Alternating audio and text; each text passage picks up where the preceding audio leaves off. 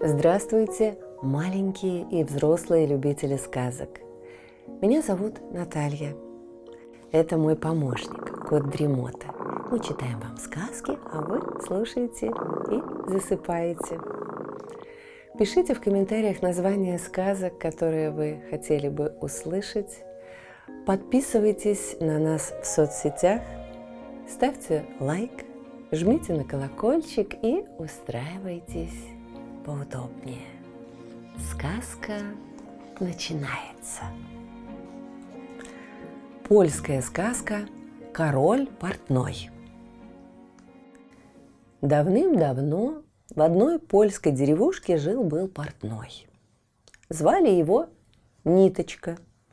И сшить он мог все, что пожелаете, да так, что лучше и представить нельзя. Но вот беда – в ухоженной бороде ниточки было не меньше и не больше, а ровно 136 косичек, в то время как сам портной был не толще суровой нитки. Соседские ребятишки часто спорили, на что все-таки больше похож пан Ниточка – на нитку или на иголку. Да, этот портной был таким тощим и костлявым, что даже самый легкий ветерок, шутя, мог поднять его в воздух. Лапша – вот все, что мог проглотить обладатель такого худого тела. Ну, что тут скажешь, статью портной не вышел. Зато лицом был чудо как хорош. Вся деревня заглядывалась на ниточку, когда с туго заплетенной бородой шагал он по главной улице в церковь к воскресной службе. Так жил себе портной, не тужил, пока в один пригожий денек не постучался в дверь его дома один очень странный гость. Тук-тук. Тук-тук-тук. Пожалуйста, проходите.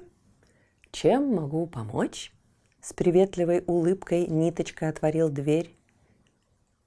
Увидев посетителя, он не смог скрыть изумление. На пороге стояла одетая в пестрое лохмотье цыганка. На ноге женщины зияла глубокая рана. «Тысяча пуговиц, бедняжка! И как это вас угораздило так пораниться? Присядьте-ка здесь, вот так. Сейчас, сейчас я вам помогу. Портной осторожно промыл рану и мигом наложил на нее аккуратный подпошивочный шов. Спасибо тебе, добрый человек. Денег у меня нет, но в уплату я могу прочесть твою судьбу по руке. Изучив ладонь ниточки – цыганка поведала ему нечто поистине невероятное. В воскресенье ты должен покинуть здешние места. Путь твой лежит на запад, и там тебе суждено стать королем. Простите, я не ослышался. Вы сказали королем? Крючки и петли. Что ж, если ваша нога не мешает так шутить, я за вас спокоен. Портной лишь добродушно улыбнулся, не придав словам цыганки никакого значения. Время шло своим чередом, и воскресенье было уже не за горами, когда Ниточка поймал себя на том, что он то и дело вспоминает странное предсказание. Хм. Стать королем. Так мне суждено стать королем. Ночью портной не смог сомкнуть глаз. Наконец он под утро задремал и увидел удивительный сон. Смотрите и слушайте – вот как вы все должны шить, все и каждый. Повторяйте за мной. Так говорил во сне Ниточка, обращаясь к своему народу. Король портной вовсе не был худ. Его статная фигура была облечена в одежды, расшитые самоцветами. «Мои любезные подданные!» Произнеся эти слова, портной с сожалением понял, что проснулся. «Так мне это снилось?» Да, как же это, оказывается, здорово потяжелеть, как все люди, а в придачу еще стать королем. И тут, погрустневший было, пан Ниточка вновь просиял. Но кто знает, может быть, цыганка права? Решено. Я должен отправиться в путь. С этого самого дня портной стал собираться в дорогу. Он положил в сумку большую катушку ниток, наперсток, ножницы, никак не меньше сотни игл, тщательно упакованных в плотную бумагу. В воскресенье Ниточка повесил сумку через плечо и пустился в путь. Так, погодите-ка, она сказала, что я должен идти на запад. Но где же он, этот Запад? Портной стал спрашивать у каждого встречного. «А, простите, вы не знаете, какая дорога ведет на запад?» Но никто из жителей деревни ни разу не бывал дальше ее околицы. Наконец старик, которому в прошлый вторник исполнилось 106 лет и который знал, поэтому почти все на свете, сказал Ниточке – Солнце встает на востоке, а садится на западе. Держи свой путь на закатное солнце, сынок. Портной поклонился старику в пояс и зашагал на запад. Растущие вдоль дороги Анютины глазки приветливо подмигивали пану ниточке, он легонько кивал им в ответ и что-то тихо мурлыкал себе под нос. Никогда еще портной не уходил так далеко от своего дома. Внезапно налетевший ветерок подхватил ниточку и поднял вверх, высоко-высоко. Ветеркам частенько хочется поиграть, и наш портной подходил для такой веселой игры, как никто другой. Он и глазом не успел моргнуть, как полянка в Анютиных глазках, по которой он проходил, оказалась далеко внизу и размером стала не больше заплатки. Ух, я лечу по небу! Как чудесно! Пан Ниточка счастливо смеялся. Ветерку тоже было очень весело, и он носил кружил, поднимал ниточку почти до облаков, а потом опускал совсем низко, так что туго заплетенная в косы борода портного задевала головки полевых цветов, и те приветливо кланялись обоим. Неожиданно игра наскучила ветерку. Такой уж у этой братьи непредсказуемый ветреный характер. Шутник просто скинул с себя ниточку вниз, туда, где расстилалось большое пшеничное поле, и был таков. «Ой, помогите!» Бух! К счастью, портной свалился прямо на руки стоявшему посреди поля пугалу. На нем была старая холщовая рубаха, рваные штаны и шляпа, похожая на печную трубу. «Ох, это еще что такое?» Пугало было не на шутку рассержено подобной бесцеремонностью. «О, прошу простить меня, уважаемая, этот ветерок покинул меня так неожиданно. Разрешите представиться, я портной Ниточка». «Покинул? Скорее уж, кинул», – проворчала пугало, приятно удивленная учтивостью свалившегося с неба портного. «Что ж, будем знакомы. Я граф Пугало. День за днем стоять на этом поле, широко расставив руки – вот моя работа. А тебе почему не сидится на месте? Я держу путь на запад. Там суждено мне стать королем.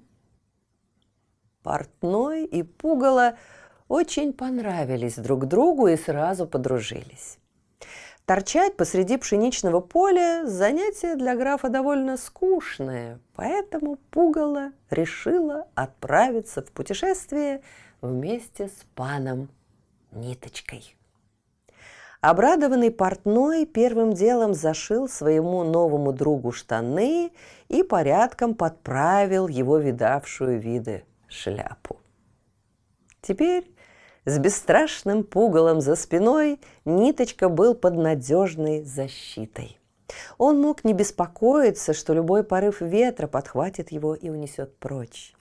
Достаточно было лишь покрепче обхватить пугало, чтобы никто уже не смог сдвинуть портного с места. На привалах пан Ниточка спокойно спал, охраняемый верным, не знающим сна другом. И как-то раз, когда на портного набросились злые собаки, граф так напугал их, что вся свора с жалобным воем убралась во свояси. Но вот однажды ночью путь их лежал через дремучий лес. Вдруг среди темных стволов деревьев пан Ниточка увидел мерцающий огонек. Это должно быть чья-то хижина. Пойдем, посмотрим. Может быть, хозяева позволят остановиться у них на ночлег. Очень уж неуютно коротать ночь в лесу.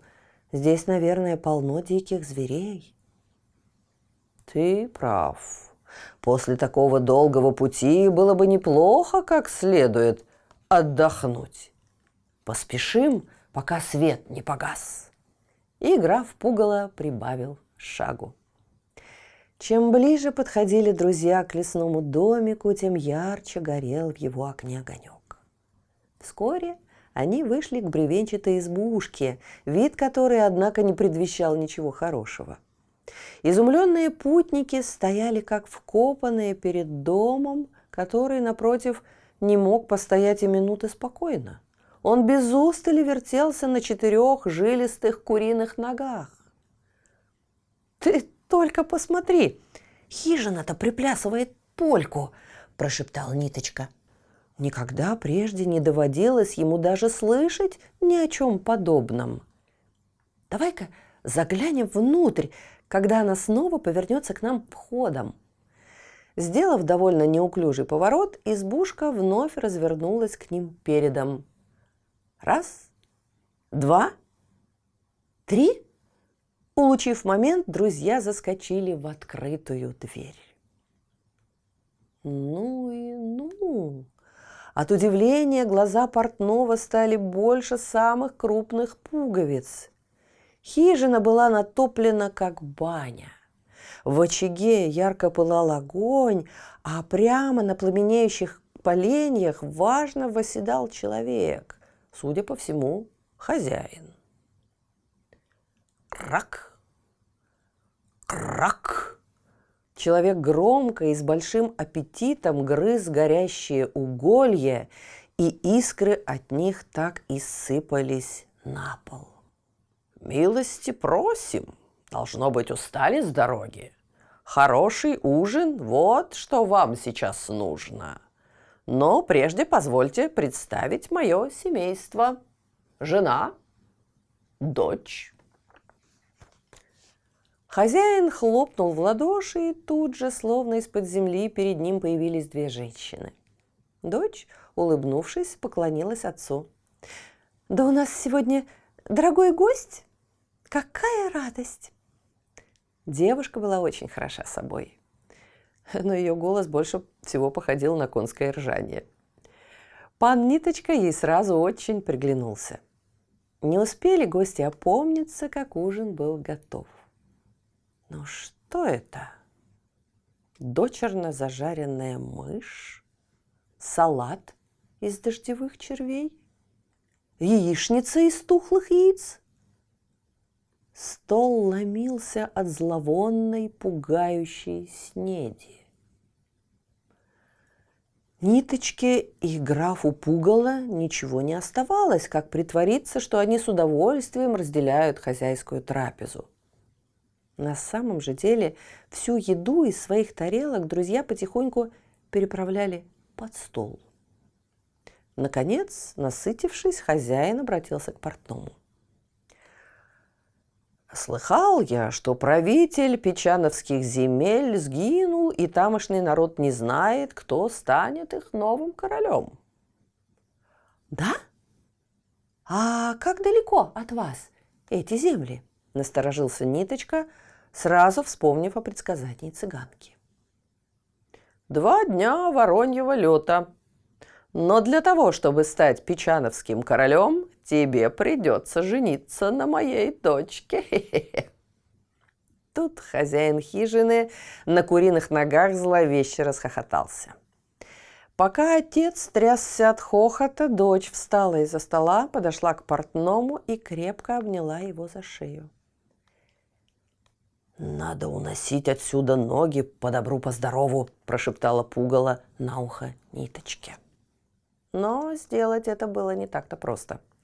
Хижина по-прежнему неутомимо приплясывала и вертелась. Хозяин, его жена и дочка ликовали в предвкушении скорой свадьбы. Пришлось пану Ниточке сделать вид, что он тоже очень рад предстоящей женитьбе. «Для меня большая честь взять в жены вашу красавицу-дочь. В ознаменовании этого важного события я хотел бы спеть песню». Сказав это, портной склонился к пугалу и, делая вид, что совещается с ним, какая песня больше подойдет к случаю, шепнул. «Когда дверь окажется напротив нас, подай знак, и мы выскочим наружу». Портной встал посредине горницы и запел рождественский гимн. Но в ту самую минуту, когда он начал петь, хозяин, его жена и дочка принялись корчиться и оглушительно визжать. В ослепительной вспышке света порыв ураганного ветра подхватил их, и вся семья вместе с вертящейся хижиной исчезла без следа. Когда ветер улегся, и не на шутку перепуганные, избитые с толку путешественники пришли в себя, они обнаружили, что сидят посреди чистого поля. «Мы спасены!» Друзья крепко обнялись. «Уф, как же нам повезло!» Ну и семейка. Они весело рассмеялись. Что ж, настало время снова пуститься в путь. Пожалуй. Нужно отыскать дорогу в Печановские земли, пока там не нашли нового короля. Граф Пугало и пан Ниточка зашагали навстречу закатному солнцу. Некоторое время спустя они оказались в королевстве без короля. Нескончаемые потоки дождя лились в Печанове с небес на землю. Удивительнее всего было то, что в это же самое время все окрестные земли были ярко освещены солнцем. Если так будет продолжаться и дальше, им грозит настоящее наводнение, сокрушенно проговорил промокший до нитки портной, перепрыгивая через глубокие лужи. Еще немного, и они потеряют весь урожай. Пугало знала об этом не понаслышке. Навстречу им попадались печановцы, один печальнее другого. «Простите, вы не могли бы объяснить нам, что тут у вас происходит?» Учтиво обратился Ниточка к одному из них. С тех самых пор, как не стало нашего короля, потоки воды льют на наши земли, не переставая, вздохнул прохожий. Наша принцесса даже пообещала выйти замуж за того, кто сможет остановить этот нескончаемый ливень. «Что вы говорите?» Портной внезапно просиял. «Думаю, я тот, кто вам нужен». И Ниточка вместе с верным пугалом направились прямиком к королевскому дворцу. С трудом отыскивая дорогу в сплошной стене дождя, друзья наконец оказались перед дворцовыми воротами. «Скажите принцессе, что ее приема ожидает тот, кто может остановить дождь», сказал Ниточка стражнику в проржавевших доспехах. Услышав доклад, принцесса, забыв о церемониале, сама выбежала навстречу удивительным гостям. «Это правда? Вы действительно сможете остановить дождь?» Она с надеждой посмотрела на ниточку. «Да, ваше высочество. А вы действительно выйдете за меня замуж?» «Ну, конечно!» Глядя на промокшего незнакомца и его странного спутника, принцесса впервые за долгое время улыбнулась. «Тогда я мигом!» Ниточка схватил не успевший опомниться пугало за руку и потянул его вниз. Склонившись таким образом в галантном поклоне, оба покинули дворец. Силы небесные, что же я могу поделать с этим ужасным дождем? С тоской говорил бургомистр, глядя в окно. А в это время дверь отворилась, и на пороге показались портной и пугало. «Господин бургомистр, мое имя пан Ниточка, а это мой друг, граф Пугало. Я портной. Я знаю, как остановить дождь. Бургомистр не поверил своим ушам. «Как вы сказали?» «Простите, вы...» «Да-да, но мне понадобится ваша помощь». «Только скажите, если я хоть чем-то могу...» «Велите принести сюда все стремянки, какие только найдутся в королевстве, и созовите сюда всех плотников». Вскоре со всех концов королевства собрались плотники. Тук-тук, тук-тук-тук. Несколько дней трудились они без устали, пока, наконец, не сколотили все стремянки в одну большую-пребольшую лестницу, упиравшуюся в облака. Ниточка поднялся по этой лестнице и зашил облака. Печановские земли – снова осветило солнце, и почти так же, как солнце, сияли лица печановских жителей, которые смотрели на пана Ниточку. И очень скоро в королевстве сыграли большую веселую свадьбу. Даже птицы слетели с самых дальних концов печановских земель, чтобы видеть это небывалое торжество – они носились вокруг башен дворца и распевали на все лады. «Король Ниточка! Король Ниточка! Да здравствует король Ниточка!» Все и каждый приветствовали своего нового короля. Граф Пугало стал главным королевским советником – Дворцовые повара были так искусны и так старались, что вскоре король Ниточка заметно прибавил в весе. Он правил печановскими землями мудро и милостиво долгие годы. А когда король начинал скучать по прежней работе, он шил своей любимой жене самые красивые платья на свете. Слышите, кот Ремота запел свою песенку. Это значит, что пора засыпать. Мы обязательно встретимся снова. Ну а сейчас спокойной ночи.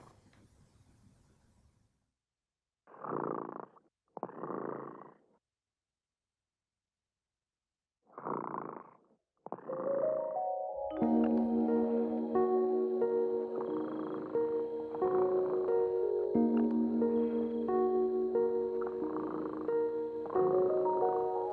дремота сладко спит, Песенку свою урчит. Только ты не подпевай, Тихо-тихо засыпай,